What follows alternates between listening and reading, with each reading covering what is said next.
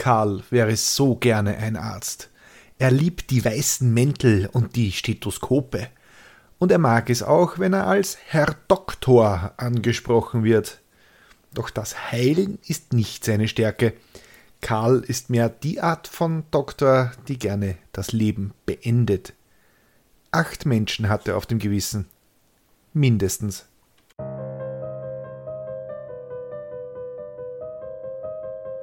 Hallo und herzlich willkommen bei Mörderisches Österreich, dem Podcast über historische Kriminalfälle aus eurer Umgebung. Anhand von zeitgenössischen Berichten rekonstruieren wir hier die größten Verbrechen der Geschichte Österreichs und darüber hinaus. Und am Ende gibt es noch den Klugschiss zum Schluss. Mein Name ist Peter Zellinger und ich bin im Brotberuf Journalist. Wir nähern uns mit großen Schritten der magischen Marke von 10.000 Downloads und dafür möchte ich mich herzlich bei euch bedanken. Ich hätte nie gedacht, dass sich dieses kleine Hobbyprojekt so gut entwickelt. Wenn ihr das hört, werden die mittlerweile 17 Folgen von Mörderisches Österreich wahrscheinlich schon deutlich öfter als die erwähnten 10.000 Mal heruntergeladen worden sein. Danke dafür, ihr seid die geilsten. Grüße gehen diesmal in die Northwest Territories von Kanada, denn auch dort wird dieser Podcast gehört, wie mir die statistische Auswertung Woche für Woche verrät. Wenn ich mir jetzt noch was wünschen darf, dann wäre das Feedback zu den Episoden in Form von Reviews auf Spotify, Apple Podcasts und überall, wo ihr Feedback zu den Episoden eben geben könnt. Das hilft erstens der Reichweite dieses kleinen Programms und zweitens kann ich die Show hier nur mit eurer Hilfe besser machen. Sonst mache ich einfach immer so weiter und wiederhole die gleichen Fehler immer wieder. So wie viel zu lange Einleitungen. Und deshalb legen wir direkt mit dem heutigen Fall los. Heute geht es einmal mehr nach Wien. Aber nur ganz, ganz kurz, denn unser heutiger Fall ist eigentlich eine Premiere für diesen Podcast. Er spielt in den USA. Bevor ihr jetzt entnervt abschaltet, weil ihr berechtigterweise bei einem Programm namens Mörderisches Österreich auch Mordfälle aus der Alpenrepublik erwartet, haltet ein. Denn unsere Geschichte handelt sehr wohl von einem Österreicher, der in den USA zum Serienmörder wird. Der Doktor Tod wird mindestens acht Menschen ins Jenseits befördern und sich dabei auf Menschlichkeit und Gnade berufen. Das ist die Geschichte von Karl Menarik, dem Todesengel von New York. Dieses Mal können wir auf Pausen vor extrem grauslichen Stellen verzichten, denn es geht ausnahmsweise recht unblutig zu. Denn unser Karl, der schlägt seinen Opfern nicht die Köpfe ein oder lauert ihnen in dunklen Ecken auf, um sie zu vergewaltigen und anschließend zu erstechen. Nein, unser Karl, der ist sich für sowas viel zu fein. Karl macht sich die Finger mit, nicht mit all dem Blut schmutzig. Unser Karl ist ein echter Gentleman. Hallo, Dr. Morse. Katharine Piazza ist 75 Jahre alt und verbringt ihren Lebensabend im Oddfellows Home in Unionport, New York. Das ist der Teil, den man später einmal die Bronx nennen wird. Die Oddfellows sind ein Bund, der eigentlich in England gegründet wurde und sich für die Wohlfahrt und den sozialen Zusammenhalt einsetzt. Und sie betreiben dieses Altersheim, in dem Katharine Piazza nun lebt. Wobei Altersheim eigentlich arg verkürzt ist, denn neben rund 100 Seniorinnen und Senioren leben hier auch 250 Waisenkinder, die hier erzogen werden sollen. Das gefällt Katharine, schließlich ist hier noch einigermaßen was los und das ganze Haus, es ist eigentlich mehr eine große Anlage, strotzt vor Leben, den munteren Kindern sei Dank. Natürlich sind die Erziehungsmethoden nicht modern. Es ist schließlich das Jahr 1914. Drüben am alten Kontinent braut sich ein Gewitter zusammen, das bald als Erster Weltkrieg in die Geschichtsbücher eingehen wird. Doch noch ist alles ruhig auf der Welt, vor allem für Katharine. Was ihr hier im Oddfellows Home am besten gefällt? Es wird Deutsch gesprochen. Denn Englisch hat Katharine, obwohl sie ihr Leben in den USA verbrachte, nie wirklich gut gelernt. Das musste sie auch nicht, denn sie hielt sich in der großen Community aus Deutschsprachigen in New York auf. Dazu später mehr im Klugschiss. Sie kann sich hier also in ihrer Muttersprache verständlich machen. Das macht ihr das Leben einfacher, denn zuletzt hat Katharina immer öfter Schmerzen, sie kann nicht schlafen. Dann läutet sie mit dem kleinen Glöckchen von ihrem Nachttisch und ein Pfleger kommt, um der alten Dame Medikamente oder ein Glas Wasser zu bringen. Naja, meistens ist das so. Wenn der Herr Doktor kommt, dann wird es ungemütlich. Der ist unfreundlich und sich für die Pflegearbeit viel zu schade. Einen Bewohner waschen oder gar wickeln, das fällt ihm nicht ein. Komisch, dass überhaupt ein Doktor kommt, wenn man klingelt. Normalerweise kommen doch Pflegehelfer oder, oder Krankenwärter, wie man sie damals nennt. So auch heute. Als Katharina läutet, steht er plötzlich da, der Herr Doktor, in seinem weißen Mantel und dem Stethoskop um die Schultern. Ein ganz junger Arzt muss das sein, frisch von der Universität, denn er ist nicht älter als 24 Jahre. Es wird da noch Lad tun, wenn's nochmal klingelst, sagt er zu Katharine in einem typischen Dialekt geformt aus einem Vielvölkergemisch mit Einflüssen aus Mittel- und Osteuropa. Der Mann ist eindeutig ein Wiener. Aber er verschwindet, ohne sich um die Bedürfnisse der 75-Jährigen zu kümmern. Katharine hat Angst. Doch sie hat auch Schmerzen. Sie muss zur Toilette, kann aber nicht alleine aufstehen. Sie beißt die Zähne zusammen. Sie darf jetzt nicht klingeln, sonst tut ihr der Herr Doktor weiß Gott etwas an. So wie Karl Hitzel, Henry Hensel und Karl Garf. Die sind schon gestorben, als der Herr Doktor im Dienst war. Dabei ist er erst seit ein paar Monaten da. Katharine hält es aber irgendwann nicht mehr aus. Sie muss klingeln, sie braucht Hilfe und sie muss einen Pfleger rufen. Hoffentlich kommt jemand anderes. Bitte lass es nicht den Herrn Doktor sein. Katharine läutet die Glocke. Es erscheint Dr. Frederik Mors. Mors, das ist das lateinische Wort für Tod.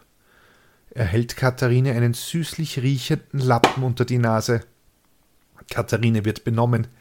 Ihr wird etwas in die Ohren und in die Nasenlöcher gesteckt.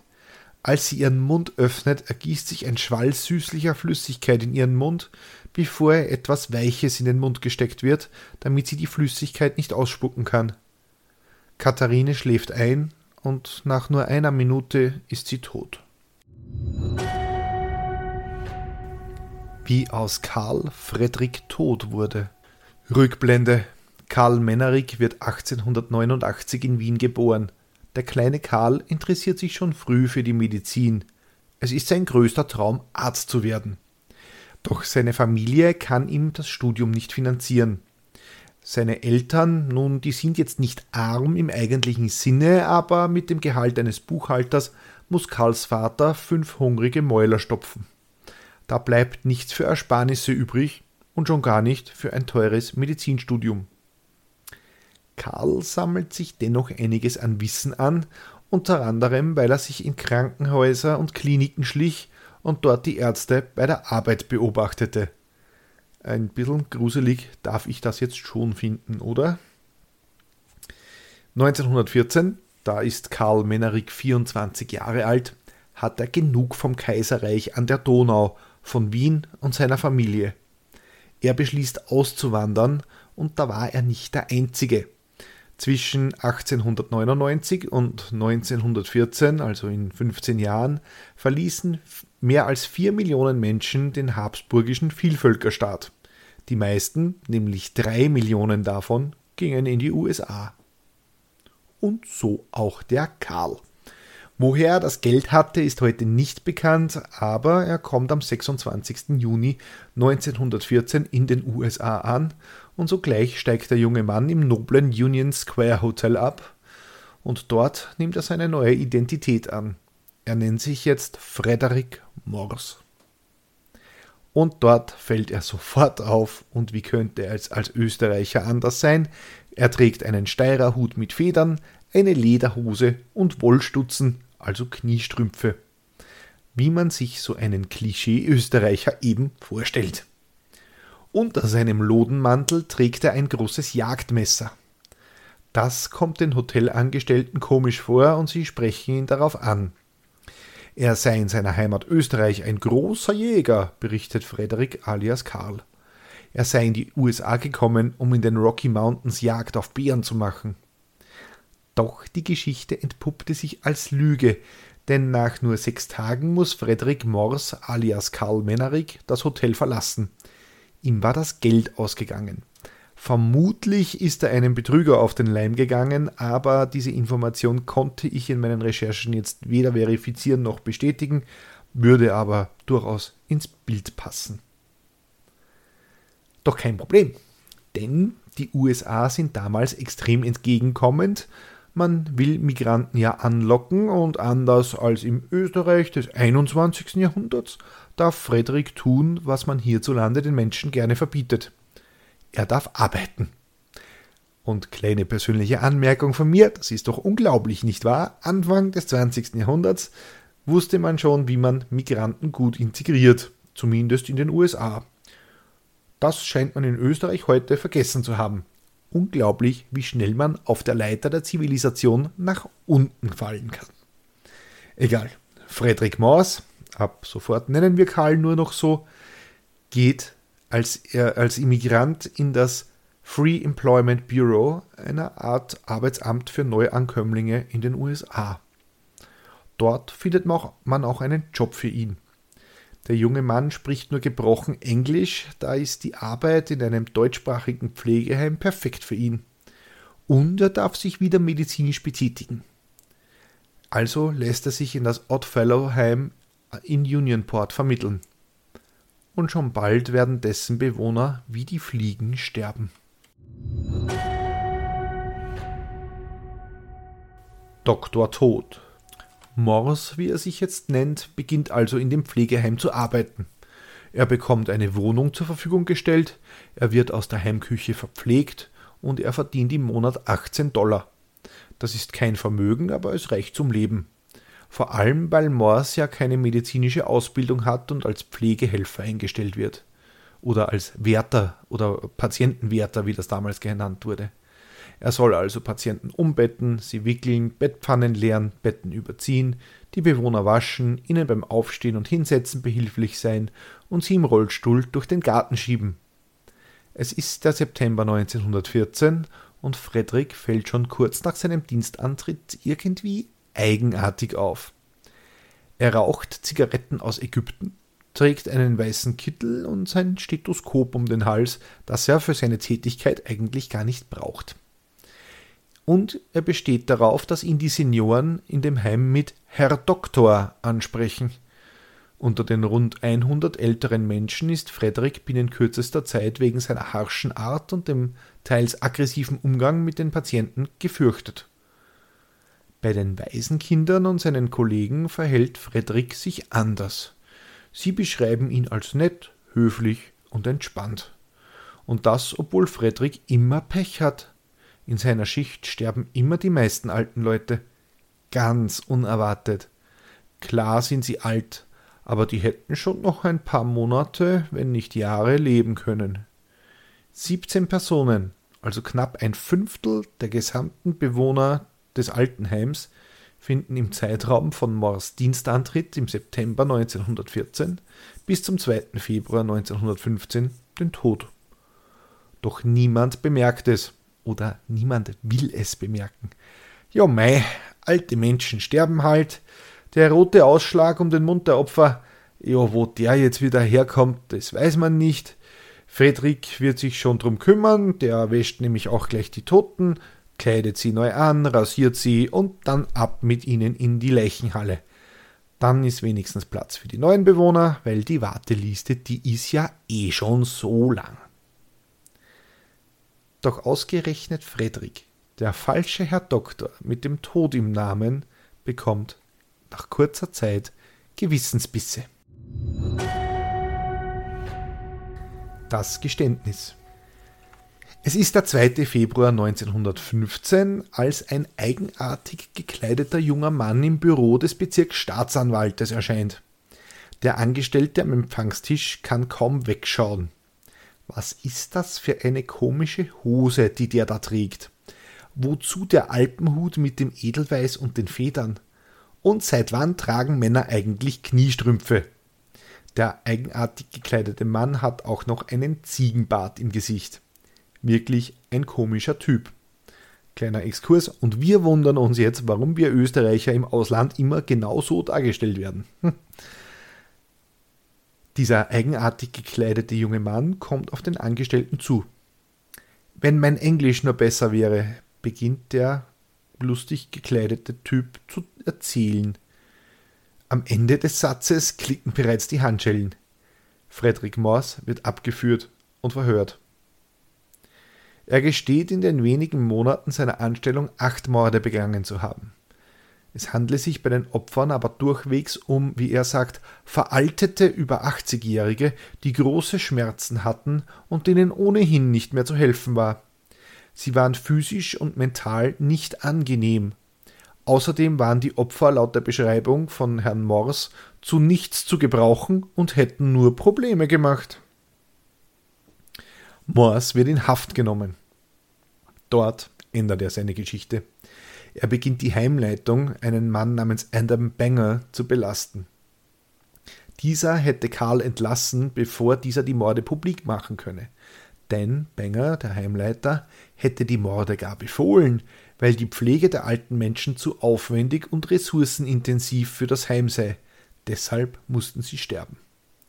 Der Empfänger dieser Anweisung, unser Karl oder Frederik, wie er sich jetzt nennt, hat sich bereitwillig gefügt und die Menschen ermordet. Er sieht darin auch eigentlich kein großes Problem. Es, hab sich, es habe sich schließlich um Gnadentode gehandelt, die alten Menschen hätten Schmerzen gehabt und ihr Leben sei ohnehin schon vorbei gewesen. Auf die belastende Aussage von Karl werden Adam Banger und drei weitere Mitarbeiter ebenfalls verhaftet. In Moors Zimmer finden die Ermittler ein auf Deutsch verfasstes Handbuch. Der Inhalt Gifte und deren Wirkung und auch Zeugen melden sich zu Wort. Einer will gehört haben, wie Morse zu einem 91-Jährigen sagte, wenn du keine Ruhe gibst, schicke ich dich dorthin, wo es viel heißer ist als hier. Er hat wohl die Hölle gemeint. Ein anderer berichtet, wie Morse und Direktor Benger über nutzlose Bewohner sprachen und wie gut es wäre, wenn sie verschwinden würden. Der Bestatter meldet ebenfalls Verdächtiges. Er stellte nämlich eine Art Ausschlag rund um den Mund eines Verstorbenen namens Henry Horn fest. Nun, eigentlich ist es kein Ausschlag, sondern eine Verbrennung. Das passiert, wenn man zu viel Chloroform anwendet, dann verbrennt nämlich die Haut. Der Bestatter kennt diese Form der Verletzung von Menschen, die bei Operationen verstorben waren und dabei mit Chloroform betäubt wurden. Ihm kommt das nun auch verdächtig vor. Er hat Frederick Maus schon früher zur Rede gestellt. Der behauptete, die Verletzungen würden von einem Tuch stammen, das er verwendet habe, um den Mund des Verstorbenen geschlossen zu halten. Was der Bestatter natürlich schon damals nicht glaubte, weil woher kämen Verbrennungen, wenn er den Toten einfach nur den Mund zubindet? Was der Bestatter nicht weiß, er hat Morse damit gewarnt. Jetzt schmiert Frederik nämlich Vaseline um den Mund seiner Opfer, um diese Art der Verletzung in Zukunft zu vermeiden.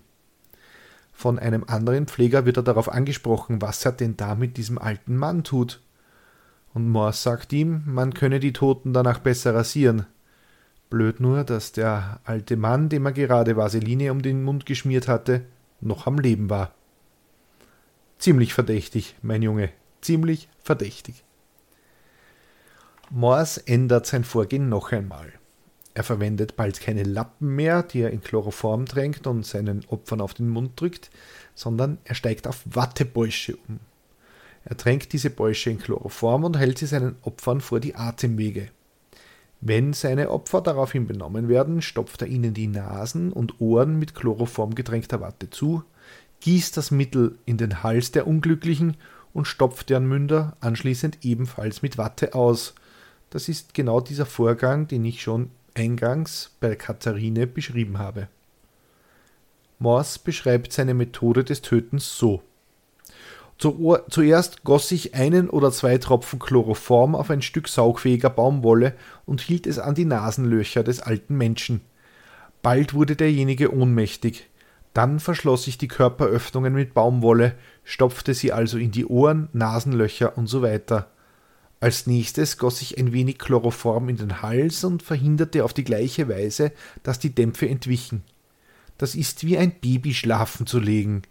Es erlöst sie von ihrem Schmerz, es ist gnädig und menschlich. Sein erstes Opfer, ein Mann namens Karl Hitzel, tötete Morse aber noch mit einer Überdosis Morphium. Das konnte er nicht allzu oft machen, denn Morphium, Morphium wurde damals schon streng überwacht wegen des Suchtpotenzials. Also musste eine andere Methode des Tötens her. Sein zweites Opfer, ein Mann namens Henry Hensel, tötete Morse also mit Arsen. Aber der Todeskampf war furchtbar, weil er Tage dauerte. Das hätte ihn, also Morse, zu sehr belastet, wie er später sagte. Der arme, arme Morse. Deshalb wechselte er zu Chloroform. Und Chloroform als kleiner Exkurs ist ein recht effektiver Killer. Schon 5 schon Gramm können tödlich sein, wenn es oral verabreicht wird. Inhaliert kann hochdosiertes Chloroform zu einer Atemlähmung führen. Außerdem löst das Mittel Herzrhythmusstör Herzrhythmusstörungen aus, was bei entsprechenden Vorerkrankungen, was bei alten Menschen natürlich der Fall gewesen sein dürfte, auch sehr schnell zum Tod führt. Bei oraler Aufnahme kommt es schnell zur starken Schädigung der Leber und das wiederum führt zum Koma oder ebenfalls zum Tod. Frederick Morse sorgte mit seiner Methode dafür, dass alle die genannten Todesursachen eintraten. Und zwar gleichzeitig. Ein Waisenkind aus dem Heim wird später aussagen, dass es von Morse den Auftrag bekam, eine Flasche Chloroform aus der Apotheke zu holen und es einem nun ebenfalls inhaftierten Mitarbeiter zu bringen. Der Tötungsauftrag. Ob der Chef des Hauses mit involviert war, ist vorerst unklar. Im Zimmer eines frisch Verstorbenen hat ein Pfleger einmal Morse und Banger gemeinsam angetroffen. Als der Zeuge bemerkte, dass es hier eigenartig süßlich riecht, eilte Morse plötzlich zum Fenster und öffnete es eilig, um die Dämpfe aus dem Raum zu kriegen, während sich Adam Banger schnell eine Zigarette anzündete, um den Geruch zu überdecken.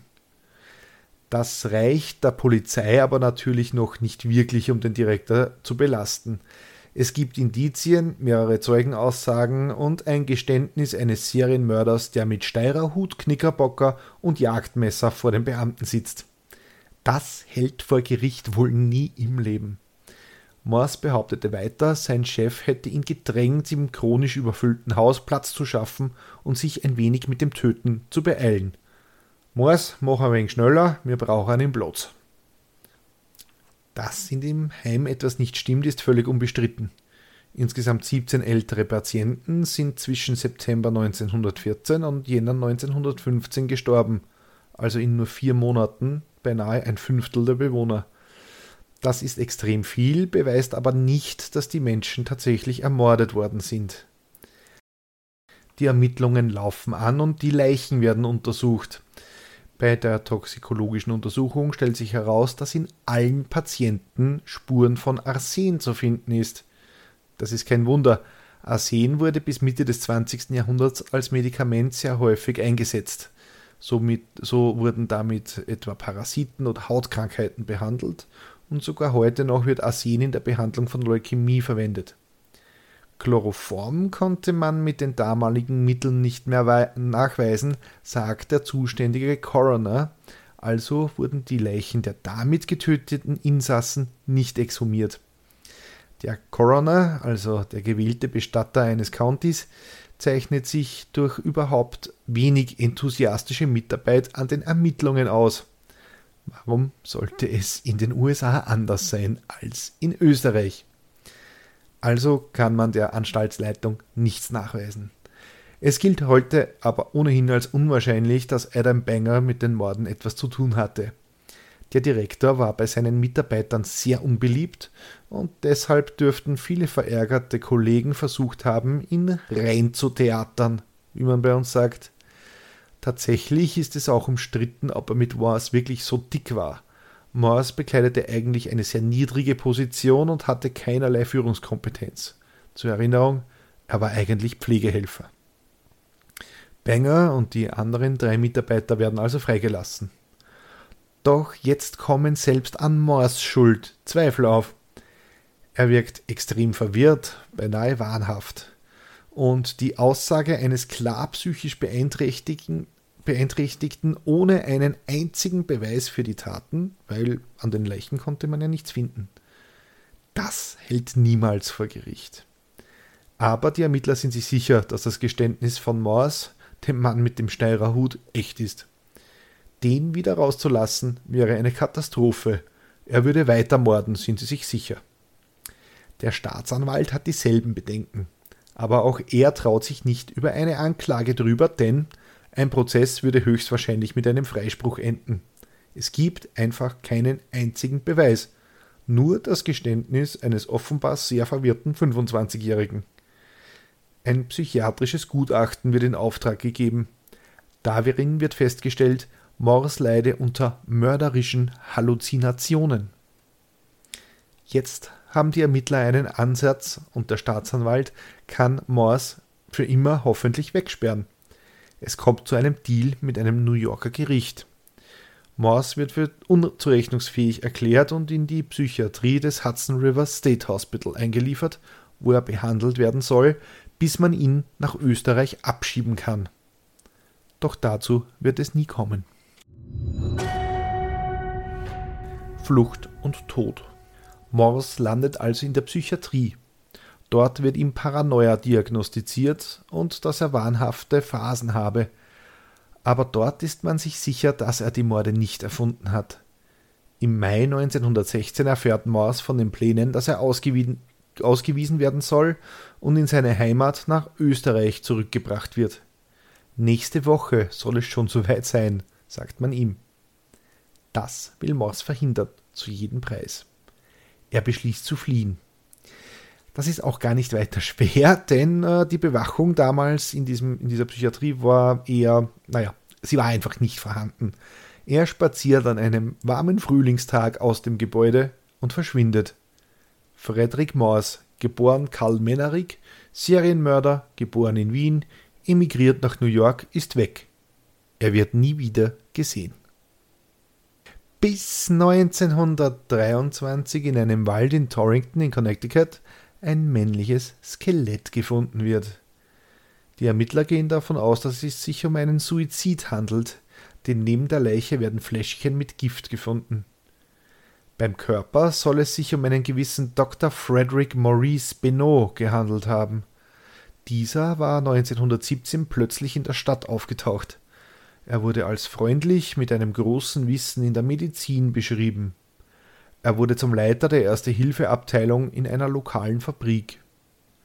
Bereits ein Jahr nach seiner Ankunft in Torrington verschwand Dr. Benno wieder. Es wurde vermutet, dass Benno und Morse ein und dieselbe Person waren. Das konnte jedoch nie zweifelsfrei bewiesen werden. Hätte er bloß seinen Steirerhut noch aufgehabt, dann wäre es eindeutig gewesen. Weder Frederick Morse noch Dr. Frederick, Frederick Maurice Benoit oder Karl Menarik wurden je wieder gesehen. Diesmal wirklich. Klugschiss zum Schluss. Auswanderung in die USA. Die Auswanderung aus dem KUK-Reich in die USA war ein Massenphänomen. Rund drei Millionen Bürger des Habsburger Reichs verließen zwischen 1899 und 1914 bis zum Ausbruch des Ersten Weltkriegs das alte Europa in Richtung Amerika. Die Wiener Zeitung schreibt, der überwiegende Teil der Auswanderer aus der Donaumonarchie nutzte die Häfen Hamburg, Bremen, Rotterdam und Antwerpen als Tor für ein erhofftes besseres Leben. Geschäftstüchtige norddeutsche Reeder wie Heinrich Wiegand und Albin Berlin hatten früh erkannt, dass die Riesendampfschiffe des norddeutschen Lloyd Bremen oder der Hamburg-Amerika-Linie Hapag nur mit ersten und zweiten Klasse Passagieren nicht wirtschaftlich betrieben werden konnte. Auswanderer sollten daher die Kassen füllen. So überzog schon bald ein Netz von windigen Agenten den Kontinent, welche einen Menschenhandel unvorstellbaren Ausmaßes organisierten. Unter abenteuerlichen Versprechungen, diese reichten bis zur fingierten Zusage des Kaisers von Amerika, den misstrauischen Auswanderer aufzunehmen lotsten sie Millionen verarmter Menschen in die großen norddeutschen Hafenstädte.